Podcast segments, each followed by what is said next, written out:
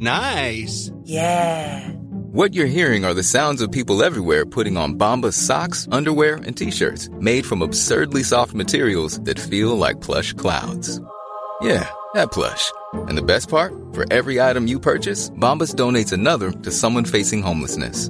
Bombas. Big comfort for everyone. Go to bombas.com slash ACAST and use code ACAST for 20% off your first purchase. That's bombas.com slash ACAST. Code ACAST.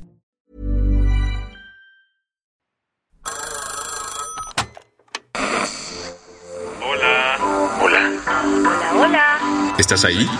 ¿Quieres saber lo que está pasando en tu país y en el mundo en pocos minutos? Te lo cuento. Te lo cuento, te lo cuento. Hoy es lunes, 19 de diciembre de 2022, y estas son las principales noticias del día. Te lo cuento.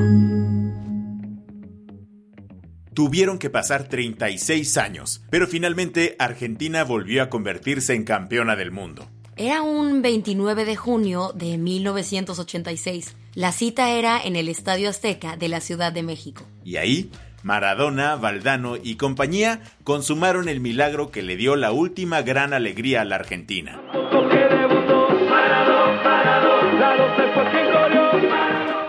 Con el Diego mirando desde arriba, la alegría volvió al Río de la Plata, pero ahora desde Qatar y de la mano de un prodigio.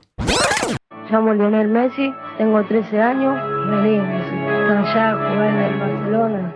Argentina se coronó campeona del mundo ayer en el Estadio Lusail de Qatar, en lo que muchos ya han considerado la mejor final de la historia. El partido tuvo un claro dominio argentino que para el minuto 79 iba ganando 2-0, con todo y un penal súper polémico a su favor. Sin embargo, pareciera que el árbitro intentó compensar su error y marcó penalti a favor de Francia, que convirtió Kylian Mbappé. Y dos minutos después, Le Infante Terrible regresó empatando el marcador. Así se fueron a tiempos extra y fue ahí cuando reapareció Messi para marcar el 3 por 2.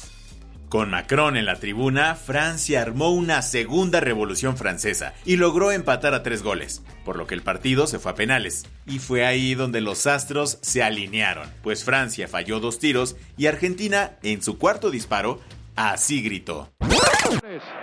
Si convierte Gonzalo Montiel, si convierte Gonzalo, Argentina será campeón del mundo. Va Montiel, va Gonzalo, va Montiel, ¡gol!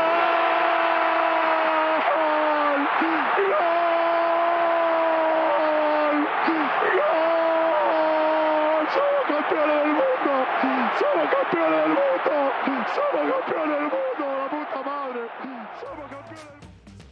Ese grito corrió por el mundo, desde Tel Aviv hasta el Ángel de la Independencia de la Ciudad de México. Y obviamente a Buenos Aires, Córdoba, Rosario, Mar del Plata, Tucumán y todos los rincones del territorio argentino, donde cientos de miles salieron a las calles a celebrar que hoy Argentina amanece como tricampeona del mundo. ¿Qué más hay?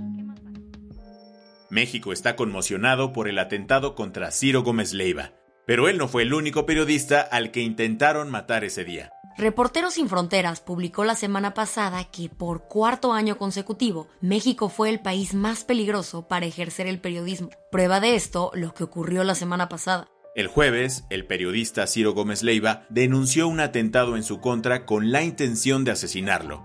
Todo ocurrió mientras manejaba de Imagen Televisión hacia su casa, en la colonia Florida de la Ciudad de México. Así relató el ataque el conductor de Radio Fórmula e Imagen. Y me di cuenta que no solo que el coche delante de mí marchaba, circulaba muy lento, sino que en ese momento escuché quizá dos, quizá más disparos, detonaciones. Eh, volteé a la izquierda y vi a una persona disparándome desde una motocicleta. El blindaje de su camioneta lo salvó. Y ahora la gran pregunta es quién mandó matar a uno de los periodistas más importantes y visibles de México. Por sí solo, el atentado contra Ciro ya es terrible, pero ese mismo día también intentaron matar a Flavio Reyes, un periodista de Nota Roja en Chiapas, que fue embestido por una camioneta. Por esto y por los 157 asesinatos a periodistas registrados en México en los últimos 22 años, un grupo de periodistas como Denis Merker, Jorge Ramos y López Dóriga condenaron la violencia que sufre el gremio. Las que tienes que saber. Debido a la crisis política que vive Perú, hay más de 300 turistas atrapados en Machu Picchu. Y es que las protestas masivas en el país tras la destitución del expresidente Pedro Castillo han causado bloqueos totales en trenes y aeropuertos. Por eso, cientos de turistas quedaron varados sin poder regresar de la zona arqueológica a ciudades como Cusco o Lima. Países como Canadá, Reino Unido y Estados Unidos recomendaron a sus ciudadanos evitar ir a Perú, mientras que la Embajada de México está a marchas forzadas intentando ayudar a mexicanos atorados por las protestas. El Papa Francisco reveló que ya dejó firmada una carta de renuncia en caso de alguna afección médica de consideración. El Papa, que cumplió 86 años el sábado, le dijo al medio español ABC que desde el 2013, cuando fue electo, ya tenía un plan B por si le pasaba algo. En caso de ser así, se convertiría en el segundo Papa que renunciaría en casi 600 años. Pero por lo pronto, Francisco no tiene planes de dejar la cima de la curia. Hace meses, Ucrania ganó Eurovisión pero por la invasión rusa, la gala del próximo año se tendrá que realizar en Liverpool, rompiendo la tradición de que el país ganador sea anfitrión al año siguiente. Pero eso no importó para que Ucrania llevara el concurso europeo de la canción hasta las entrañas de su país. En concreto, a una estación del metro de Kiev, que ha servido como refugio ante los ataques aéreos rusos.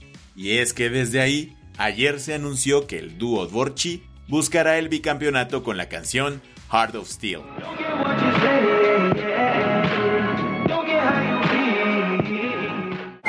Tu dosis mundialista en TLK. Croacia se llevó el tercer lugar dejando a Marruecos en un dignísimo cuarto lugar mundial. En su último mundial, Messi ganó el balón de oro por ser el mejor jugador de Qatar 2022. Y Mbappé no se quedó con las manos vacías, pues recibió la bota de oro después de ser el máximo goleador del Mundial. La del vaso medio lleno.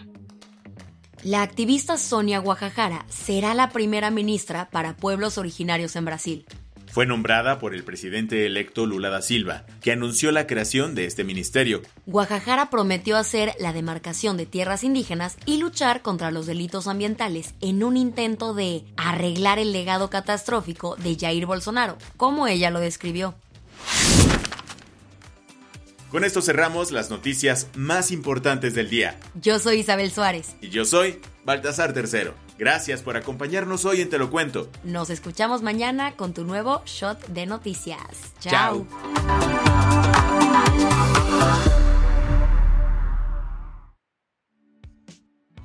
Este noticiero es una colaboración entre Te lo cuento y Dudas Media. El guion de este episodio estuvo a cargo de Aisha Al-Yanabi y Ana Ceseña. La dirección de contenido es de Sebastián Erdmenger. Francis Peña es la directora creativa y el diseño de sonido está a cargo de Alfredo Cruz. Si quieres estar al día, nos encuentras como arroba te lo cuento en Instagram, TikTok, Snapchat y Twitter.